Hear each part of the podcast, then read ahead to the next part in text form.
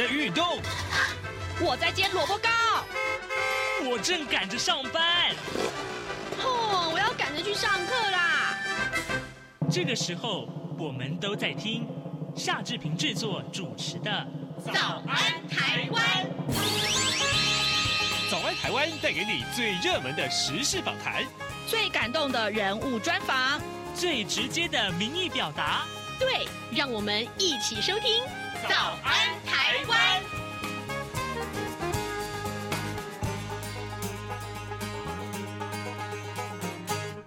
安，台湾！我是夏志平。今天是二零二三年的五月九号，星期二。今天志平要呃在访谈单元里面，待会儿要为您来访问的是国立公共资讯图书馆的馆长马香平。因为呢，哎，国资图。已经满一百岁了，哇哦哇哦哇！什么样的图书馆满一百岁，它要推出什么样的庆祝活动？而且呢，更重要的是，它呃运用很多科技，让很多的年长者也能够呃多多的运用国资图，这也是非常好的事情，对不对？好，呃，再请大家呃收听呃今天的访谈单元之前呢，这边有一点点的时间来跟大家说一说各平面媒体上面的头版头条讯息。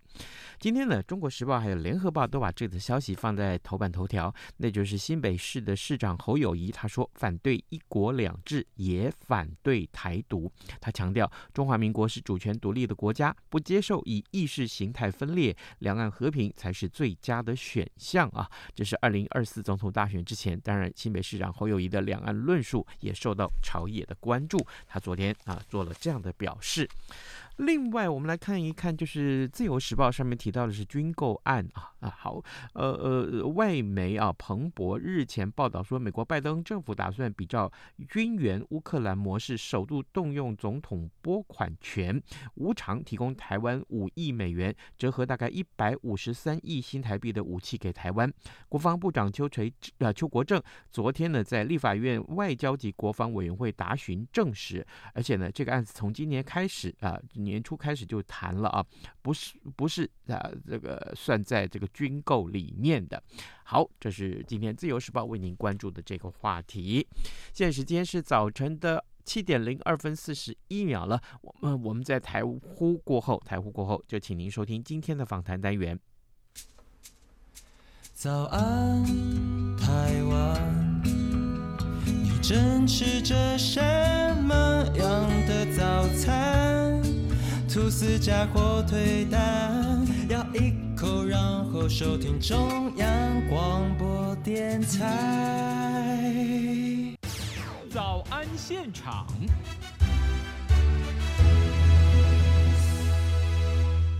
这里是中央广播电台台湾之音，您所收听的节目是《早安台湾》，我是夏志平。各位听众，提起了百年建筑这件事情，我不知道你心里面的概念立刻想到什么样的建筑物。但是呢，如果我们再把呃这个范围缩小到图书馆，好，呃，一个图书馆它已经一百岁生日，那会是一个什么样的风貌呢？跟您介绍今天这个主题。啊，志平迫不及待要赶快来啊、请我们的受访者跟大家说明啊。荣志平先跟大家介绍一下我们的受访者，那是国立公共资讯图书馆的馆长马香平。我们要请马馆长为我们来介绍啊，这一次国立公共资讯图书馆，也就是国资图，嗯，一百岁了，一百岁是什么样的感觉？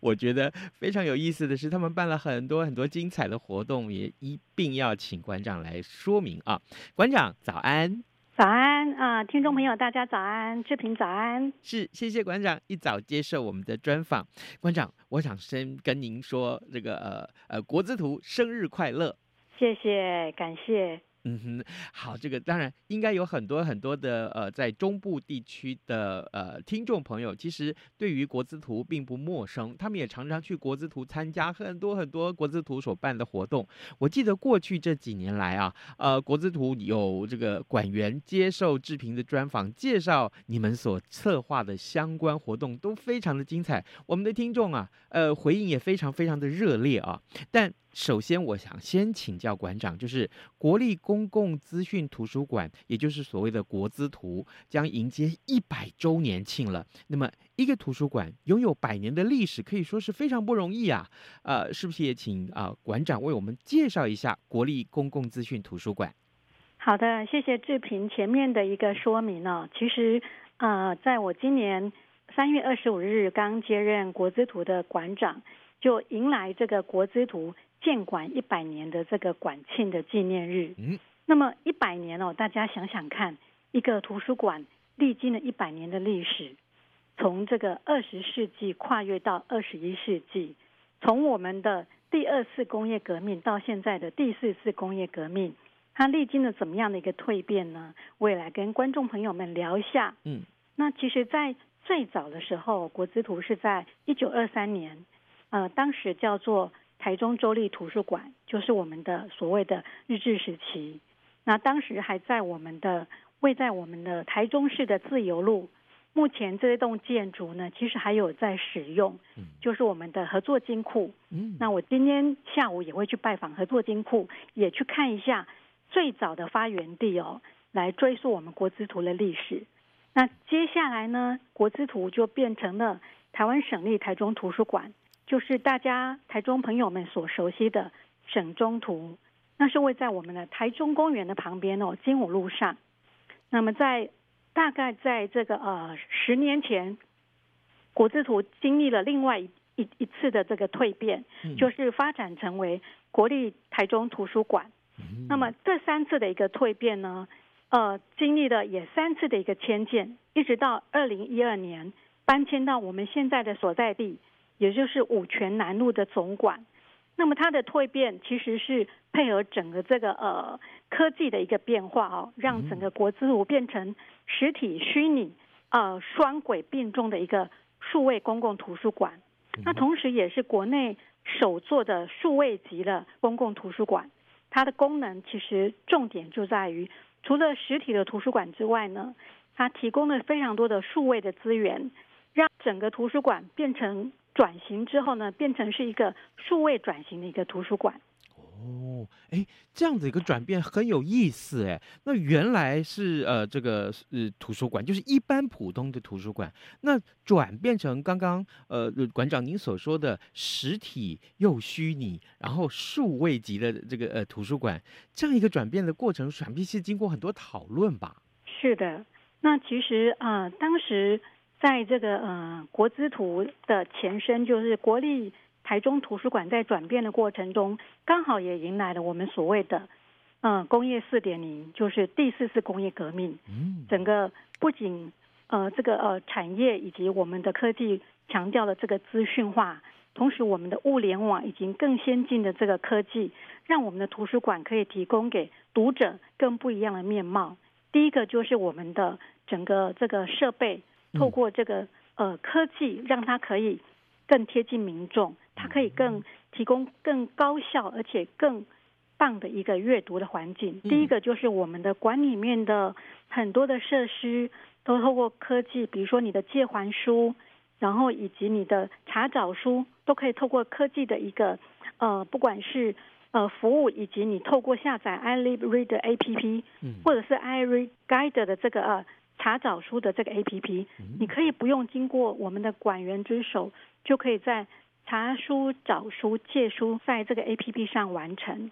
那另外一个当然就是我们的数位资源。那数位资源其实是非常可贵的，不管是电子书，或者是说我们做的这个数位典藏，都让读者你可以不用进到图书馆，就可以在线上享受你的阅读的乐趣。哦，哇哦！听起来这是一个很先进的图书馆。这个我我我在想，呃，应该因为因为一般的老年人可能会跟呃这个呃志平来反映，就说啊，我们都不会用手机哈，我们都不会用电脑啊。这个年轻人那是年轻人在使用的科技。那这个我我是很好奇哈，呃呃馆长，那所以就是说来到这里使用图书馆设备的，应该都是年轻人吧？那你就错了，志平，啊，不是啊，因为我不定期、定期的会下去看看图书馆到底是哪些人在图书馆里面阅读，或者是说运用图书馆的资源。嗯，我们的长者的人数可多着嘞，因为我们在三楼有一个叫高龄的一个阅览区，就是对于长者友善提供友善的阅读服务。那我们的书有些书哦，我们能买到那个书的文字能够扩呃变加大的这个加大码的文字，让长者不用再。嗯、呃，透过比比如说老花眼镜啊，戴戴拿拿，然后就可以很舒服的阅读。嗯、那我们的这个呃设计座位的设计也是符合长者的这个人体工学。那另外就是，嗯、呃，我们有很，比如说有一些设施辅助的设施，不管是那个放大哦，或者是缩小的这个辅助的这个科技设施，可以协助长者在阅读的时候更轻松愉快，而且更友善。哦另外，我们还有，嗯、呃，有一些，嗯、呃，是提供给规划提供给长者的一些，嗯、呃，游戏，动脑的游戏，在我们的五楼有一间多元的教室。是。那其实很多长者哦，也跟我们反映，因为有了这个多元教室里面的一些游戏，动脑的游戏，让他们呢从此走出，嗯、呃，一个人在家的这种寂寞，或者是说孤独的这个情境。他可以到我们图书馆来跟大家一起互动，透过这个动脑游戏互动，然后呢能够交到朋友，而且日子也过得更加的开心。长者其实嗯非常喜欢到我们图书馆来运用我们的图书的资讯，因为我们三楼的杂志空间其实也非常的棒。嗯哇，再来就是再来就是嗯有些长者他可能家里没有电脑，嗯，或者是说有一些朋友。他们家里的电脑，呃，设备没那么好。嗯，那其实我们的呃图书馆提供了这个叫做电脑资源的使用。那只要你透过一些简单的程序，就可以在图书馆里面运用电脑。不管是在电脑上你查阅资料，因为现在很多资料可能要通过电脑设备来查阅，嗯，或者是说在上面看电子书，其实都是没问题的。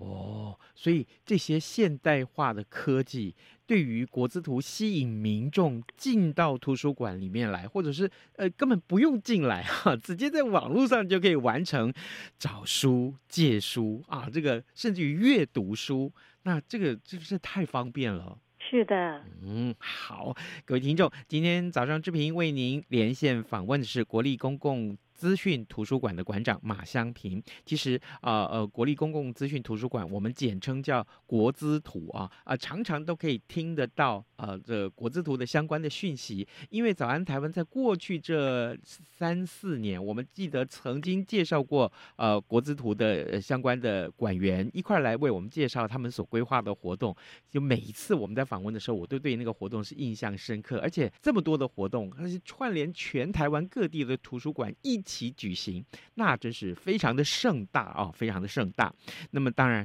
呃，馆长刚刚为我们解说了国资图百年的历史，当然也有很多很多的更新。马馆长，我想继续来请教您，迎接百年的馆庆会有哪些精彩的活动内容呢？好的，那其实，呃，我们五月十五号是我们的馆庆的这个呃正确的日子，嗯，但是我们呃馆庆的这个音乐会的活动会在。这个礼拜六就是五月十三号的这个礼拜六开始。那其实，在管庆之前，我们就有一连串的叫做呃欢庆的活动，包括我们呃在呃四月四月十五号的这个叫做四月阅读日的阅读转运站。那其实就开始一连串的，包括我们有一些展览呐、啊，以及庆祝管庆的活动。嗯。那此外，呃，大家想想以前。借书的时候是不是逾期要罚款？对。那其实我们配合这个管庆的活动哦，我们举办了一个叫“百年大赦阅读免责”，就是在四月十五到这个八月三十一日，你只要逾期，我们就不罚款，就是鼓励。其实基本上虽然是鼓励这个读者逾期归还，但是其实重点还是在鼓励读者能够多多阅读，多多借我们图书馆的书。那另外就是我们还有一个馆藏的特藏展哦，因为刚刚也提到国立啊、呃、公共台湾呃国立公共资讯图书馆，它其实在历经的不管是台中州立图书馆、省中图、国中图到现在的国资图，其实它有一个发展的这个历史的轨迹。嗯，那在这个馆藏特展里面呢，其实它就是利用这个我们馆藏的这个台中州立图书馆的馆报，以时间序列来列出当时的图书馆的一些活动，让大家来了解当时图书馆在做什么，以及那个时候发生了什么事。那另外有一个可能是年轻朋友们会有兴趣的，就是我们有一个百年绘本的创作展的纸本的展览。那这个百这个叫做呃圆梦绘本特展，是我们收录呃我们的这个学生哦、呃、国高中的学生他们的一些创作，我们把它呃数位化之后，然后典藏在我们的呃国字图里面。那这一次配合我们的这个。呃，百年馆庆呢，我们把它嗯转转制成是纸本，让我们的这个呃读者可以看到纸本的这个绘本的一个部分。哦。那再来最精彩的就是我们周六的这个五月十三日的叫做馆庆音乐会。嗯哼。那在这个馆庆音乐会里面呢，当然在欢庆的节日就要有音乐，所以我们邀请了国立台湾交响乐团办理一个呃百年馆庆音乐会。那么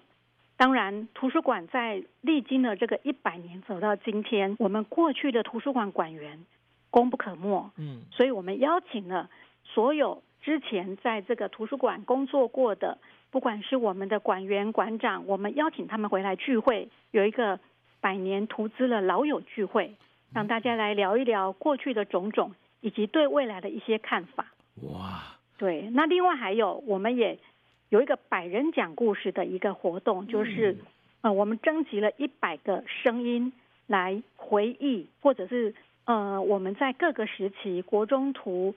呃省中图以及台中州立图书馆，他们回忆在过去的种种，然后我们通过教育广播电台的卖宝电波行动录音室来送上生日祝福。哦，那另外还有还有，图书馆最重要就是书，我们当天有这个。呃，二手书的一个交换跟赠送，那呃，读者可以到我们这个图书馆来，呃，透过一些简单的一些活动，就可以分享到这个二手书来，并且来参与这个交换。这是实体的部分。那我知道有很多朋友可能不是在台中市，嗯，在外县市，也可以透过我们的线上同庆百年来欢庆我们的呃国之土的百年馆庆。像在脸 FB 的脸书，我们有非常多的这个线上的活动，那也会有一些可爱的纪念品跟我们百年馆庆的纪念品来赠送。那同时呢，我们有呃，大家知道我们呃国之土的这个吉祥物是猫头鹰。那在呃管庆当日呢，也会跟大家用一百种这个方式来更加跟大家在线上来欢庆等等。哇！非常非常的丰富哦，这个呃，馆长，我听到您在介绍这些丰富的呃百周年的管庆的活动的时候，我就在想说，其实啊，线上参与当然固然也是一个可行的办法，但是如果能够亲自去。呃，国资图参与啊，这个攻逢其胜，那是更棒的啊。那所以我想请教您，假定是说，呃，我们没有去过国资图，那现在国资图是在台中市嘛，对不对？是的。那嗯，距离台中市有什么交通的这个呃方便吗？然后它有要怎样的交通条件可以到达国资图？好的，那其实我们先从这个台中市民好了啊，比较近的、嗯。嗯嗯、台中市民要到我们国资图，其实。现在的大众的这个公共运输系统非常的便利。如果您是搭这个叫做呃捷运的话，那可以搭到这个我们大庆站，然后大庆站其实跟火车站是共构的，在同一栋里面，再换一站火车，五权站下车之后走路四分钟，这个骑这个什么脚踏车叫 iBike，只要一分钟到两分钟就到国资图了。这个是台中市。当然您要开车的话。嗯，开车就更方便了。那另外一个就是，如果是从外县市来，您搭火车，如果您是搭我们的嗯台铁的火车的话，其实就搭到我们的五泉站，一样下车之后，其实走路过来五分钟，其实就可以到达。那么如果如果您是搭高铁哦，因为有些可能是在北部或者是南部的这个听众朋友，那您搭高铁一样搭到我们的。高铁台中站，也就是所谓的新乌日站一样，它的这个火车也在站内，嗯，就是搭火车再到我五权站下车。一样，走路五分钟就到达我们的国字图了。其实非常的方便，因为这几种交通工具我都运用过。是，我搭过火车，搭过捷运，也搭过高铁，那也开过车过来。其实是非常便利的。是啊，真的是听完馆长的介绍，就会发现自己没有什么理由不去了啊。哦、没错，五月十三号欢迎大家一起来共襄盛举。嗯，那除了我刚刚介绍的这些活动哦，那五月十三号我们在我们我们馆外的这个草地有很多的这个呃文青摊位。哦，不管是我们有一些小文青，他们针对于呃文创的一个产品哦，嗯、一起来跟我们欢度我们的国之图的呃一百周年的这个馆庆的活动。嗯，好的，各位听众，今天早上志平为您连线访问的是国立公共资讯图书馆的馆长马香平。我们请馆长啊，在刚刚的受访的时间里面，除了啊分享了。国资图它呃具有这么多的资源，还有民众可以怎么去应用？当然呢，更重要的是有很多科技啊，也吸引民众进入到国资图图书馆里面去使用呃各种的呃馆藏也好，或是设备也好。当然，更重要的是呢，呃呃，恭逢其盛啊，百周年的这个活动也设计的也相当的丰富。真的，我我推荐大家可以的话，去到这一座百年历史的图书馆，你会发现。它真的不像百年历史，它它非建筑非常的新颖啊，而且呢，更重要的是啊，这个很多的设计让你觉得心里面是暖暖的感觉啊。呃，馆长，最后我们还有一点点时间，想要来请教您。当然，呃，国之图目前的这些，不管是规模也好喽，啊，或者相关设计的活动也好，都相当的盛大，也相当的兴盛了。但它的未来呢，馆长，呃，未来呃，您对于国之图的愿景的规划又是什么？好的，谢谢志平哦。那其实很多人问我这个问题，嗯，那么我在回顾这个国之图它发展的这个一百年来走过的，以及它在这个呃十年前蜕变成这个叫做数位资讯图书馆。当然，面对未来科技，其实它的发展是日新月异，嗯，所以呃，我想国之图有一个很重大的使命，就是呃数位数位典藏跟这个数位阅读。嗯，那么怎么样透过这个更智慧的科技来呃提供人们更棒的一个阅读的环境跟阅读的一个享受，创造美好的未来。我想我用一个一个一句话，以这个智智慧阅读来创造美好的未来。那么怎么样透过智慧阅读来创造美好的未来呢？那其实就是当然有四有几个几个方向。第一个就是要不断的进化。因为当刚刚讲的国之和在在历经这个呃一九二三年的二次工业革命到一九六零年的第三次工业革命，以及近期的这个叫做我们的第四次的工业革命哦，这个叫做物联网以及这个呃 AI 人工智慧。嗯，我相信透过这些呃科技的一个这个提升，呃，可以绝对可以促进跟协助。让阅读的这个不管是界面也好，以及为阅读的设施更棒，所以国之图必须要不断的进化啊！除了纸本阅读的充实，同时也要满足电子阅读，也也就是所谓的数位阅读，透过科技的辅助来提供读者的一个服务跟效率。那么第二个就是要跨界协作。什么叫跨界协作呢？就是我们。有了书在那里，有了这么好的设备在这里，那么怎么样让读者愿意走进图书馆，愿意阅读呢？我们要透过很多种媒介跟方法，同时跨越各个领域，不管是跟科学、跟艺术、跟人文、跟各个领域去合作，然后激发国人的阅读的兴趣、习惯跟素养。比如说我们在办的这个，呃，阅读全雷打，我们跟这个。中信金的这个球去合作，透过呃鼓励学生阅读的方式赠送球票，让学生一方面阅读，一方面也跟这个运动结合，那让这个这个变成是一个很很棒的一个善的循环。那学生们去看了这个运动之后，可能会想要增进运动的知识，他又回过头来到图书馆里面来阅读。我觉得这就是一个很棒的方式，跨界的合作绝对是需要的。第三个就是要创新多元。刚刚提到的图书馆难道只有书吗？难道只能读书吗？那其实我刚刚也没有忘了提到，就是我们图书馆除了你进来有书，那刚刚有提到的给长者的一些呃活动设施之外呢，那其实我们办了非常多的展览，那以及跟呃学校也好，或者是一些。嗯、呃，政府、非政府组织办了非常多的活动，其实都是一个很棒的一个空间，让市民可以呃把它当做是家庭以及他职场第三个他常常能够愿意进来活动的空间。所以我们希望创造更多多元的可能性，让图书馆成为这个呃除了是图书之外，是社会的一个重要的支持体系跟美好生活的一个场域。那么最后一个就是。永续发展的精神，因为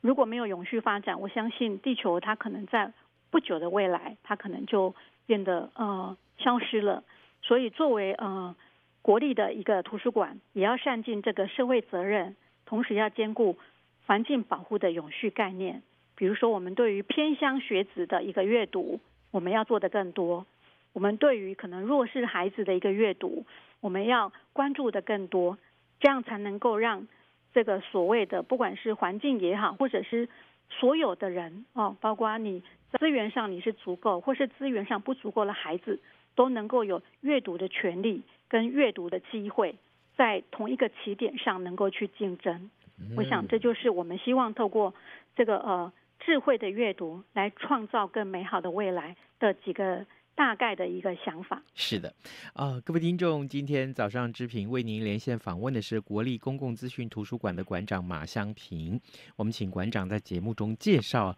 国资图百年的馆庆啊。当然了，呃，如果说各位呃您觉得嗯我还想知道的更多的话，没有关系。嗯，可以上到国资图的这个官网上面去浏览了，有好多好多的讯息可以提供给您。那今天我们也再次要跟馆长说，呃，祝国资图生日快乐，也谢谢馆长接受我们的访问喽。啊，非常谢谢志平以及我们的啊、呃、读者们，那我也很期待。跟大家相遇在图书馆，相遇在国资图，也希望大家能够爱上阅读，让阅读成为您一生的恋人。五月十三日，欢迎大家一起到国资图来共襄盛举，有非常多很棒的活动等着您。好的，也谢谢馆长喽，拜拜。谢谢您，拜拜。早安，台湾，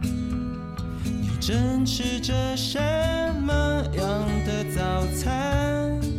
吐司加火腿蛋，咬一口，然后收听中央广播电台。